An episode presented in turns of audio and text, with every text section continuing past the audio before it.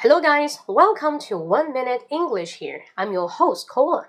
And in today's section, I would like to tell you how to say 奶茶,珍珠奶茶,波霸奶茶 in English. Okay, let's see it.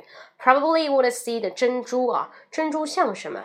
What does 珍珠 look like? It's just like bubble, 对不对?像泡泡一样. Bubble, bubble, 泡泡.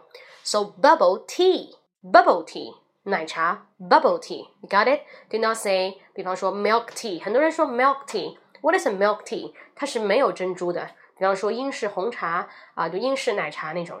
Okay，that is milk tea。But probably here I just say it's bubble tea.